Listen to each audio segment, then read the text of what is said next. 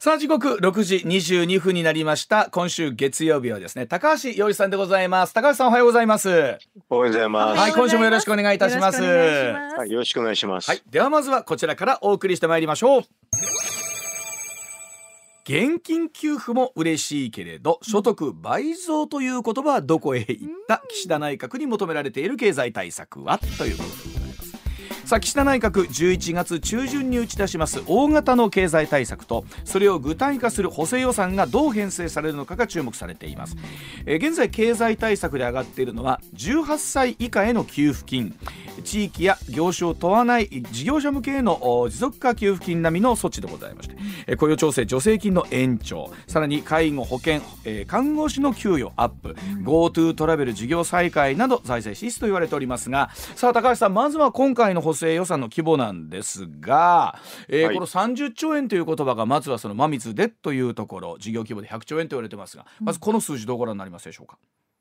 あのね、事業規模で100兆円で、まあ、水で30っていうのは、多分私が言った数字だと思いますけれど、はいそれはどうですかってことですか？はいはいはい。あここのくらいしないと、まああのえー、と景気が、えー、と良くならないし、うん。えー、と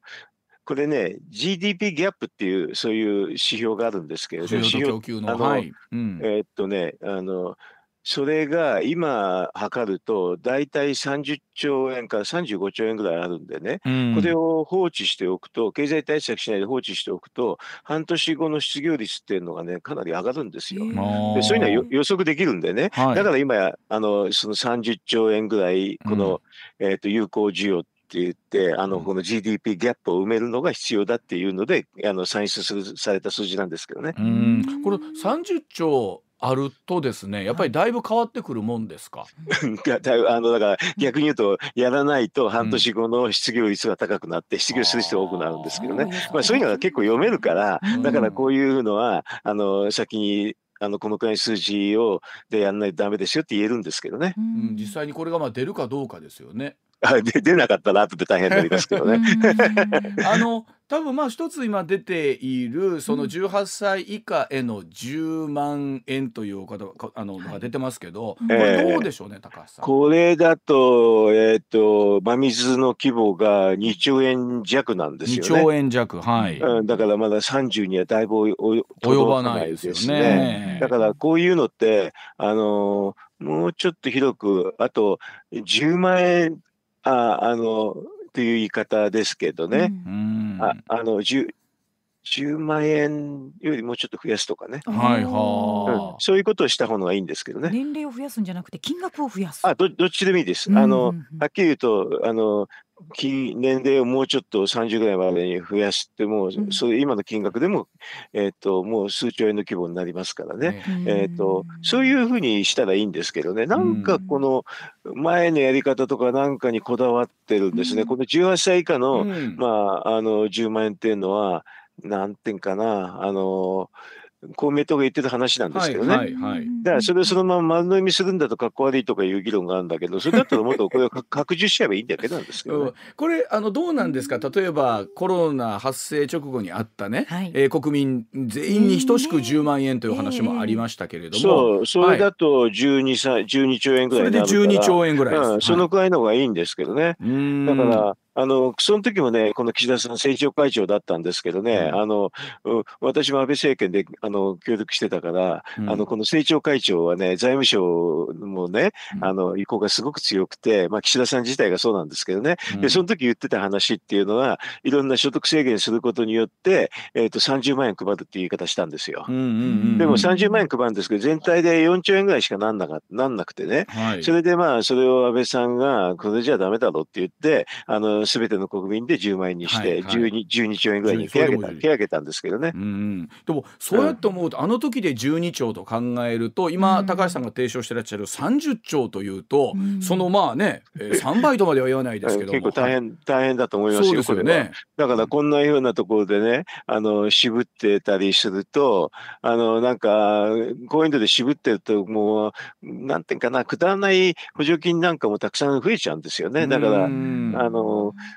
これね、今の財務省の事務次官って、あの、矢野さんっていう方でね、あの文藝春秋でね、とんでもないこと言ってる人でしょ？あれ、だからあんな、あんな人をまだ据えてるからね、こういう話になるんだと思いますけどね。でもこれ多分永遠にあの歳入を増やしたい財務省再総裁たい財務省とこの話では多分永遠に反り合わないんじゃないんですか？えにそれやないっていうか間違いですからね。なんかはっはっきり言って無無知のレベルでしょ？だからあんなの国会でね、ちょっと試験したらもうアウトですよ。だって、あの、会計がわかんないってレベルだから。だから、そんな会計のわかんない人が財務省の事務次官やってたら問題だと思いますよ。うん。でもあのさらに例えば30兆というとさっきおっしゃったように一人国民に10万円ずつ仮に配っても12兆と考えた場合にね、あと残り18兆例えばこれこそ消費税を減税するとかえ消費税を、うん。あの1年間5%に減税したら、これで、えー、と10兆円ぐらいなんですけどね。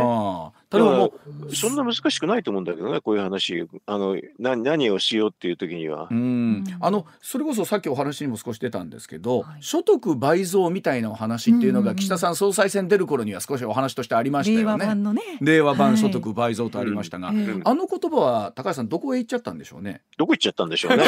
なんかあのいいやみんなにやめろって言われたらそういうふうなそういうことを聞く耳は持ってるんでしょうね。だからやめろって言うとはいっつってそうしてえすぐ言わなくなっちゃったんですね。あー。やめろもうびっくりしますけどねあんなのはあの総裁選で言ってたんだから最後までずっと言わなきゃいかんでしょう。そうんあの所得倍増って聞くと、うんあのうんピンとくるというか響きはいいですよねどこまでその実現できるのかありますけど、はいはいうんななんで引っ込めちゃったんでしょうねやっぱり。うんだからできないって言われてあそうですかと思って引っ込めちゃったんでしょ。うんだからもうびっくりしますけどね、んあんなあのい一丁目一番地って言ってね、あの根幹なる話をね、引っ込めちゃいけないですよね。引っ込めるくらいだったら言っちゃいかんですよ。うんだから難しいものなんですかね。できないっていう人がいらっしゃるってことは。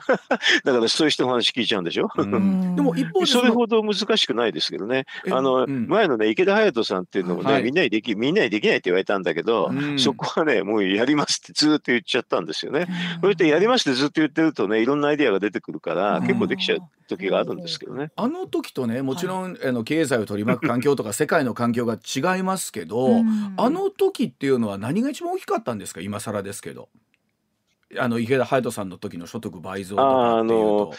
まあ、もちろんその、えっと、世界の環境が日本には楽だったっていうのがおあるし、うんそれとあと、ええっと、あの頃ね、インフレ率が今より高かったですよね。やっぱり物価がしっかりこう、そうそう、上がってだから、物価がしっかり上がっていくっていうのが一番重要でね。うんだから、あの、うんと、例えば2%の物価目標でそのままにしますなんて平気で、今でも岸田さんは言ってて、この間、黒田さんと話した時にうんも、うんえっと、先週ですね、2%でやりますって言っちゃったですよね。うんうんうんああれは、あれは、ああいうのは間違いなんですよ。だからそういうのはね、2じゃなくて4でいきますって言えばいいんですよね。あのこそれでもしたらだいぶ違うでしょ？あのどうなんですか？そのいわゆる物価を2%上げるあるいは4%上げるっていうなかなかこの実現できないっていうのはどういうところにあるんですかね？できる人持ってくればいいじゃん。いやいやいやあのぐ 具体的にあの人事っていうのはそんなもんですよ。うんあのできる人持ってくる。だからできる人でできないっていう人っていうのは、うんあのげ現状でできないことを言うのは得意なんですけどね。うんえーっとね、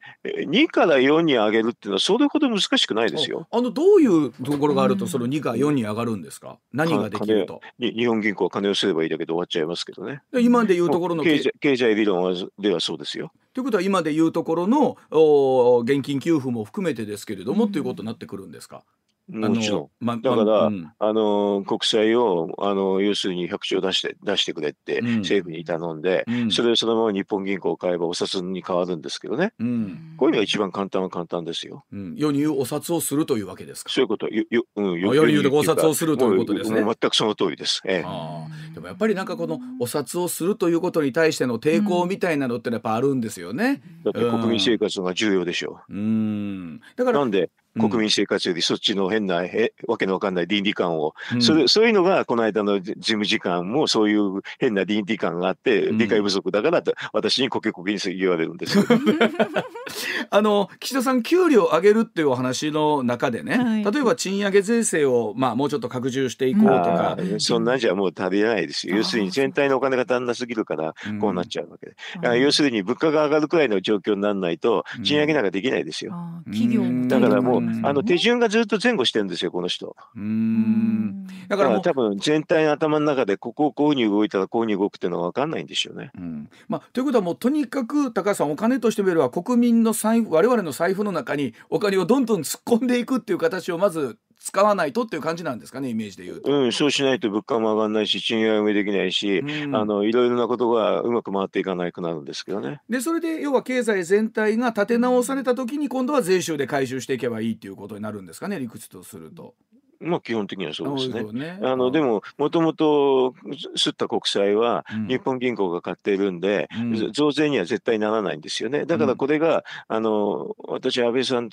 倍政権の時にねこの話してね、うん、それで安倍安倍さんもすごく分かってあのでも東日本大震災の時にあれでしょ復興したら増税しちゃったでしょ。はい、あのあのやあのバカなやり方を繰り返さないっていうのは今回なんで安倍さんがやった話なんですよ。あの例えば消費税をね5%減税して5にするとかっていう理屈があったとしてですよ、はい、これあのその間はこうついついやっぱりこう我々も物を買うだろうなと思うんですけど、一方でまたどっかで上がるだろうなみたいなのあるじゃないですか、どっかでまた戻さなきゃいけないのか。あだそういう人もいますけどね、うん、あのそそうしたらちょっといてもいいんですけれど、うん、世の中回ってきたらあの大体新しいビジネスやってる人から見たらね、うん、あの回ってきた方のが実はいろんな意味で動きやすいんですよね。うん。と思うだからもう、あの将来がねちょっとあると思ってあの消費活動をあのやんない人は一定数いるんですよ。だからそれはそれで構わない、その人は構わないんですよ。まあ当然反動で少し落ち込むっていうのは上がった段階で出てきますけどもね。いつもこうあの税金が上がった時でね、消費税が上がっただからそういうふうな反動ぐらいを気にしてて、うん、あの要するに新しいことに動けないって人は一定数はいるんですけどね、でもねそうじゃない人も随分いるいた方のいて、うん、そっちの方を実は重要視したのが経済全体を回っていくんですよ。お金使うのが好きな人と貯蓄が好きな人とはやっぱりいますもんね。そういう人いるんですよ。いるあのいろんな人がいるから、はい、あの今あの言われたようにねちょっと先のことは心配で心配でっていう人、そういう人も一定数はいるんですよ。一定数いるんだけど、そうじゃない人もいるから、あの、だからその辺のところはね、その方な一定数のね、なんか、あの、ちょっと例外的な意見だけでね、全部のことを考えちゃいけないっていう話なんですけどね。で、高橋さんのおっしゃる最後、あの、高橋さんの、提唱する所得倍増計画なるものがあると、ぜひここでさらに非常に簡単で簡単ですよね、うん、あのインフレ目標をまず4に引き上げるってことね、うん。うん、4に引き上げたらあの実質成長率っていうのは大体2%ぐらいはいつもあるんでね、うんうん、そうするとこれで名目6%になるなるんで、うん、名目6%になると12年間で所得倍増ですけどね。12年間で所得倍増。ええだからちょうど一回りでいいいいような年数なんですよ。10年でって言われるともうちょっといろんなことやんなきゃいけないんだけど12年って言われたらすごく楽ですよ。やっぱりその2年が大きいわけですね改めてですけどね。数字がちょっと違うんで、うん、えー、と10年で倍増するためには7%目指さなきゃいけないんですけど、うん、12年でいいっつったら6でよくて6の内訳もインフレ率を4にすればこれで終わっちゃいますね。はあ、じゃあしっかりまずじゃあ最初に2とかじゃなくて4とかという目標をしっかり立てて、えー、政策作っていかないとということですね。そうですね。はい。あのだから日銀総裁できない点だったらね、うん、あのできる人を持ってくればいいだけですよ。はあ、なるほど。さあ、それでは続いて、えー、お送りしてみましょう。はい、続いてこちらでございます。さあ時刻6時まもなく36分になりますが続いてこちらでございます、憲法改正するのしないの、うん、するならどこをどうする？さあ国民民主党の玉木雄一郎代表昨日のテレビ番組で日本維新の会と国会運営での連携を強化するために明日にも両党の幹事長国会対策委員長会談を開催すると明らかにしました。また維新の吉村副代表も憲法審査会などで憲法改正の議論の促進目指す考えで一致しています。さあ高橋さん先週ちょうど選挙が明けたお話の後で、うん、えその会見勢力と言われるところが議席取ったことで憲法審査会はねこれ開かれることになるるでしょうという話ありましたが、うん、さあ、ええ、どうなっていきますかね。これあの具体的な動き少し出てきました。うん、であのこれえーと、維新と国民っていうのは、うん、えーと、少なくとも憲法審査会はあのやろうっていうことなんですよ。はい、あの今でもね憲法審査会って国会で開かれあのあるんですけど、開こうとしないんですよね。これちょっと、ちょっとサボりがひどいですね。サボりがひどい。ええー、だからもう議論したくないって人がいて、しないんですけどね。それはちょっとまずいですね。うんまあ、先週もお話しいただきましたけれども、とにかく日本の憲法改正というのは、まずハードルが他の国の憲法と比べて高い。んですよね。圧倒的に高いですね。圧倒的に高い。ええうんあの、えっ、と、3分の2っていうのは衆議院と参議院両方で、それぞれ。あの、発議しなきゃいけないって、こんなのす世界でないですね。こんなハードル高いのは。それで、おまけにそれにプラスして国民投票が付加されてるわけであの、ものすごく高いですね。あのまあ、実際にこういう動きが出てくるということは具体的な歩みもしかすると来年夏の参議院選挙の時にもみたいなお話までありますけどこれど憲法改正したいという今回のところがある場合はどっからなるんですかねこれ。は。わかあこれがだから、あの、憲法審査会で議論するんですけれど、はい。多分一番、あの、ひ接迫っているのは、えっとね、緊急事態条項っていうのがあって、はい。うん。あの要はあの日本ってねいろんなあのし行動の自由っていうのは実は憲法で保障されてるから、はいそれをもしあの行動の自由こういうふうなコロナみたくなった時とか、有事みたいになった時には、うん行動の自由っていうのを制限しなきゃいもうちょっとダメなんですけどね。うんうん。そういう時に実はに憲法にそういうふうな緊急事態条項を作っていいよって規定がないと、うん。なかなかできないですねはっきり言うと。あの今の憲法の中でも現行法の解釈でできるという考え方もあるというのもありましたが。そそれうん。できるって言うんだったら、なんで今までやってくんないんですかっていつも言いたいですね。ね。それやると最後はできないってことになっちゃうから、うん。まあこういうのをね、実はね、あのもうずっとみんな分かってるんだけど、うん。あのだってあの憲法上にきなんか自由ってが書いてあって、それで憲法上にある時にはこれは自由じゃないですよって規定がなかったら、もう書きにくいでしょ。うんだからこれは単純な話話なんだけど、今まだそういう人いるんですよね。だからしっかりとも明文化しあのまずするということが大事なことになってくるわけですよね。そう、なるとねせ世界ではみんなそうですからね。うんだからあの要するに戒厳令って言ってね、うんあの日本で戒厳令って言うと怒られちゃうんだけど、うんあのなんか非常事態になった時にいろんな試験制限があって海外ですとね、うんあの要するに外歩いてたらもう罰金なんですよね。うん罰金だしあの要するにあとはなんかへなんか銃持った人が外にいるとかそんな感じでしょ？うん。でそういうのって日本はできないんですよね。はいね。だからみんな自粛にお願い自粛ってお願いするって形になっちゃって。うん。でまたその自粛でお願いするというのが程よく機能してたりしますしね。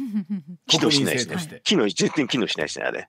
機能してない機能してないですよ。だからあれ真面目な人だけやってるまあまあそう、ま、真面目な人はものすごく真面目にそれをこう守ったりもするので、そうまあそこで守ってない人がたくさんいますから。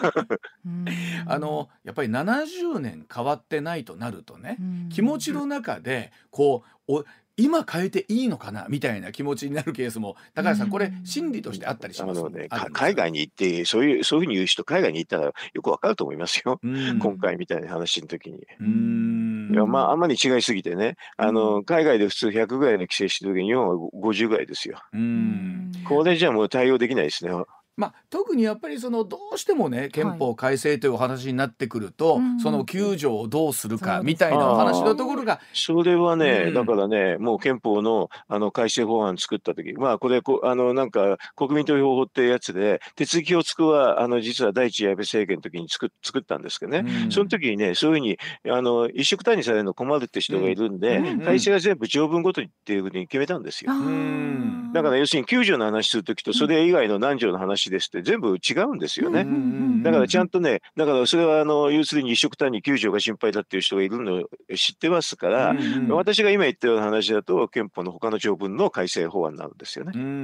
だからあのそのあたりがついつい、はいえっと長い時間の中で9条、あ憲法改正イコール9条みたいになってるところから高橋さん整理していかないとダメなんじゃないかということなんですよね。だからそれはもうあのうん。2006年の時に整理しましたけどうん。ね。ねだからあのそういう整理された状状況もうん。ほとんど知られてないっていうのが情けないですね。これうん。これはもう法律事項、法律として国民投票法の時に議論したんで、うん。そういうその法律として条文ごとにやるってことはうんはっきりしてるんですけどね。うん。まあもちろんいろんなものが時代も変わってってですねどのあ、まあ、法律細かいところにしても追いついてないところっていうのもある中で、うん。さあ、えーここまで70年変わっていない憲法日本日本国憲法というのをどう考えていくか。うん。うん。まあこういうでもあの僕投票した人が高橋さんどの思いでねはい。いろんな人たちが投票してると思うんですけども中にはもちろん憲法を変えてくれと思って、えー投票してる人もいらっしゃれば。確かに維新多かったですけれどもね議席増えましたけど、ね。どういう意思、うん意図で皆さんでずっと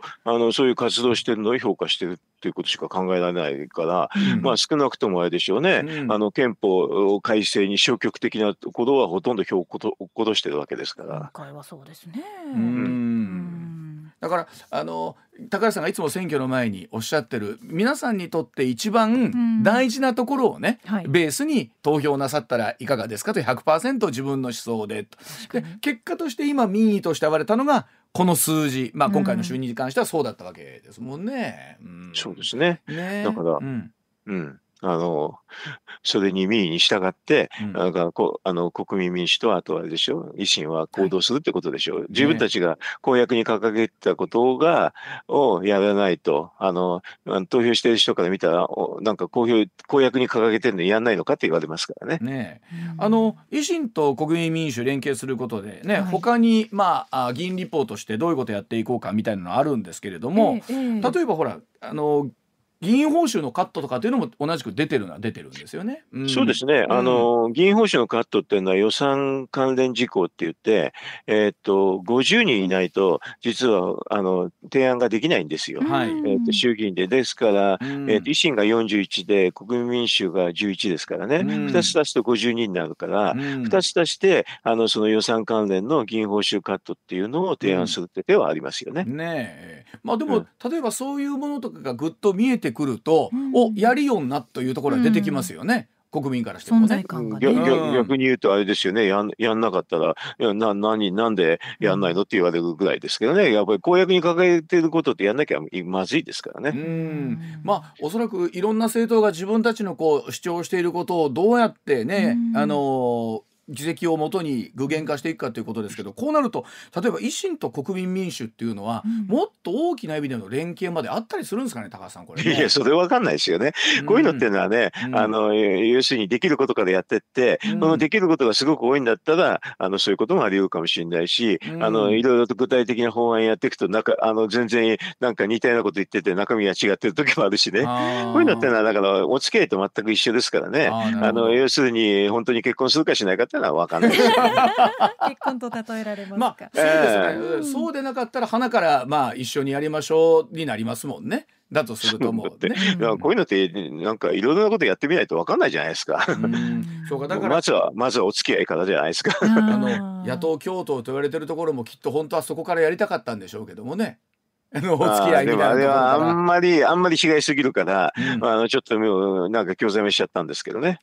うんうんうんまあでも、うん。こういう動きが出てきてる中で、まあ、改めてこの次の参議院も含めてということになりますが、うん。我々がどう政治と向き合っていくかということになってくるかもしれませんが、はい、え時刻6時45分になります。コマーシャルの後も高橋さんともう少しお話し続けてまいります。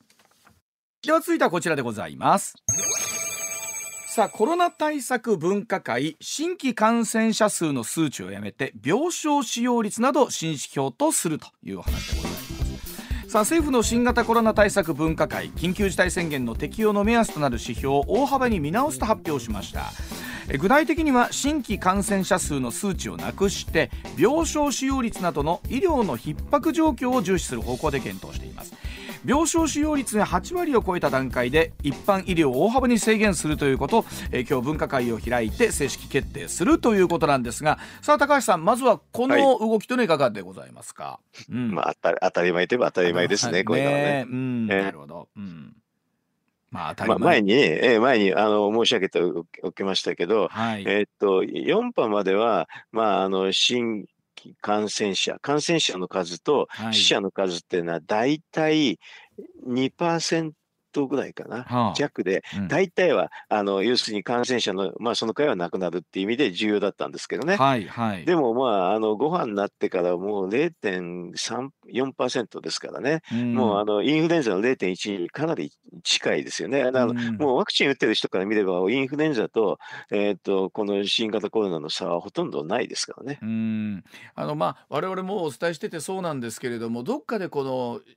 感染者の数の方って方方の数っていうのをずっと頭から発表してたので、それがこう目安にどこかで あの心理的なですよ。心理的なものにはなってたんだろうなという気がするね、まあだからご飯になってからデータが違いますけどね。ねもううん、だから、ね。そこになって明らかに、えっと亡くなってる方の割合というのが高橋さん少なくなったということなんですよね。うん、だからそれは数字見ればすぐわかるんでね、うんあのい1波から4波までが1.8%なくなるんですよ、感染するとね。えっと、5波の場合0.4%ですからね。それでおまけにほとんど亡くなってる方っていうのはワクチン打ってない人。まあ、だからワクチン打ってない人は実は同じなんですよ。多分、えっと、1.8%ぐらい亡くなるんですけどね、ワクチン打ってる人はもう0.2くらいかな。だからそういう意味では、でワクチン打ってる人の支持率点で見ると、あの普通のインフルエンザとほとんど変わらないです。あの毎日その新しくワクチンを打った方の数っていうのが増えてきてますけれど日本でえ今73えっと1回目になるともう77%ぐらいまで来てるんですよね。うんそうですね。ね2回目打った方も73%。だからそれががために、まああのまあ、感染者も実は減るんですけどね、ワクチン打ってると。うん。でなんか死者の数が圧倒的に違いますよね。ねでししし死死亡率だけが一番重要なんで、うん。だからそのためにいろんな医療をやるわけですから、うん。あの医療が逼迫しちゃうっていうのは、まあ、死者をなるべく減らすってそういう意味なんですよね。だからし死者を減らすっていうことで考えて報道するってことを考えたら、うん。あんまり感染者は関係ないですよね。ねえ。あのファイザーがあ飲み薬をねアメリカ最終段階、ねえー臨床試験でも、えー入院や死亡のリスク89%低下させるということになります。えーでイギリスではアメリカの製薬会社メルクが作った飲み薬も承認されているということなんですがさあ、ええこの辺りでまたいろいろ局面が変わってくるんでしょうねこれが承認されてくるとね。でもワクチン打ってるのはほとんど一緒ですからね。ああの日本でか考えるとワクチン打ってると飲み薬はほとんどいらないっていうレベルになっちゃいますよね。うん。でまあワクチン打ってない人が2割ぐらいいるからその人には必要かもしれないですねああ。そっかワクチン打ってない方には飲み薬が。うん、うん、これあの本当に高橋さんついついでも気持ちとしてみればね第6波に対する恐れみたいなのを我々感じてしまうんですよ。うん、うん、でも数字見てるとあんまり感じないです。あのあれでも今今の段階ではほらあの死者の数がねあのお亡くなりになった方が初めていなかったとは言ってもどっかで出るんちゃうかどっかで出るんちゃうかっていうねこの不安的な要素というのをね感じなどがら。っかで出るんじゃないかっていうのっていうんで、今までのデータ見ると多分出ないだろうって予測するのが普通ですけどね。だから高橋さんはずっと数字をねこそうう向き合っていて という。だから全然感情なんかないですよ。うんだから要するに数字で、ね、年中見てるとこういうののし不安っていうのはあんまりないですよね。うん、あの当然ねこう広く網かけた時にいろんなものをゼロにすることっていつも話しますけどもできないんですよね。えゼロリスクっていうのはもうかなりのところで難しいんだろうなとはええ。思っていながらなんですがそれがええでも人間ところ自分が当たるかもしれないみたいなところってありますもん。あるんですよね気持ちとしてみてね。そう宝くじ当たると思います。一等は。そうだからそこも含めて宝くじには嫁は一緒にしちゃいけないですけども。だからすごい不思議ですよね。宝くじ渡るんちゃうかと思って、えー買うのにコロナは当たらないと思って生活するのかいやいやあの、うんででも買ってても多分当たらないだろうとみんな思ってるんでしょ。そうなんですよでも当たる夢を見たいんですよね。あの夢だけみんな自由ですけどね。でもそういうので行動を変えることはないですよねう。ーんあの例えばほらよ海外の方では一方でやっぱり新規の感染の方の数が増えてるっていうまあそのやっぱりどうしてもああれは結構簡単でね、うんあのほとんどあれですよ、ワクチンが打ってないところか、もしくはあの、まあ、非常にあの不不衛生な行動をしているか、どちらかですよ。うーんなるほど、で日本なんかかなりあれですよ、3密きちんと守って、みんなマスクしてしてるでしょ？そうでそれすよねで、それなりに、まあ、3密意識してるから、うんでこういうところでワクチン打つと、すごくあれですね、ワクチンの効果ありますよね。ね、なるほど。あの高橋さんちょっと一つだけ質問来てましてね、吹田にお住まいのプースカさんなんですが、ええ。あのちょっと先ほどの話戻りますが、あのインフレになれば社会が良くなるというお話もありますが、現在もう物価が上がるだけでなかなか今給料が上がってないんですと。僕はバイトやら派遣社員として働いた経験があります。正社員でも、えー一度も給料アップボーナス支給されたことはありません。物価だけ上がっても困りますといただいてるんですが、あの高橋さんこのあたりどうですか？ままずデータを見ると物価は上がってません。あ要するにあみんなね、なんか1個の価格上がるの、物価が上がるのと勘違いするんですけどね。うん。あの何全かの価格体として上がるっていうのと全体としては全然話が違うんですよ。うん、ある個別のものは上がってるかもしれないけれども全体としては上がってない。うん全体としては上がらないから、あだからインフレになってませんっていうのは、物価が上がってませんっていう言葉なんですけどね。うんあのそもそも物価と個別の価格って違う意味なんだけど、これが多分分かってないから、そういう勘違いしちゃうんですよね。物価と個別の価格の大きな違い。はい。全く違いますね。はい、じゃあその後すみません時報の後にちょっとだけお話しいただきたいと思います、7時ですさあ高橋さん今お話ありましたけども、物価と個別の価格というのは根本的に違う 全く違いますね。もうあのえでもなんかみんな同じに喋るんですけどね。そうそうそう。だからあの物価っていうのはですね、うん。多分ね全品目だとねえー数万品目あってそれをみんな見て、うん。あの平均する数字なんですけどね、うん。多くの人見てるのは、まあ、もうあの身の回りの10個か20個じゃないですか。あーなるほど、ううん。自分の生活に近いところのものは見えますよね。うん。ええそれであとみんなあのそれで上がった人だけ上がったっていうからなんか上がったような感じがするんですけどね。だからこういうのこそ数字見ないと分かんないんですよ。うん。うん。まあ例えばほら今って原材料費がちょっと上がっていてほら毎年11月とか10 4月になるとはい。小麦の値段が上がるとかいうのがあうん、ってだからそれ小小麦でしょ、うん。で そういうのってほら生活に近いとこだから、はい。上がった感がやっぱり高橋さんどうしてもこう実感としてあるんですよね。うんいや実感ね、実感っていうのと、だからさっきの数字で見たのとは違うんですよね。うん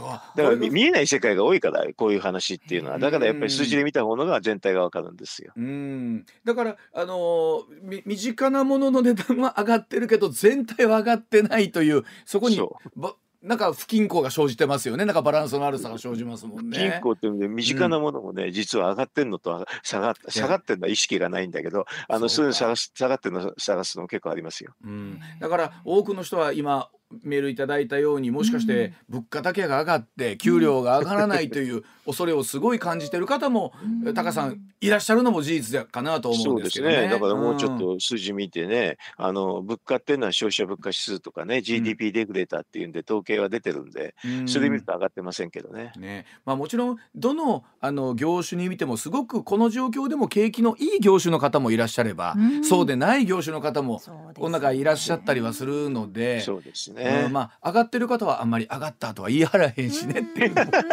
そう、儲かってる人は儲かってるって言わないでよいうのをそういう話なんですよ。ね、あると思いますが、えでまたあ高橋さん来週もそのあたりまたお話しいただければと思います、えーはい。高橋由さんでした。ありがとうございました、どうもありがとうございました。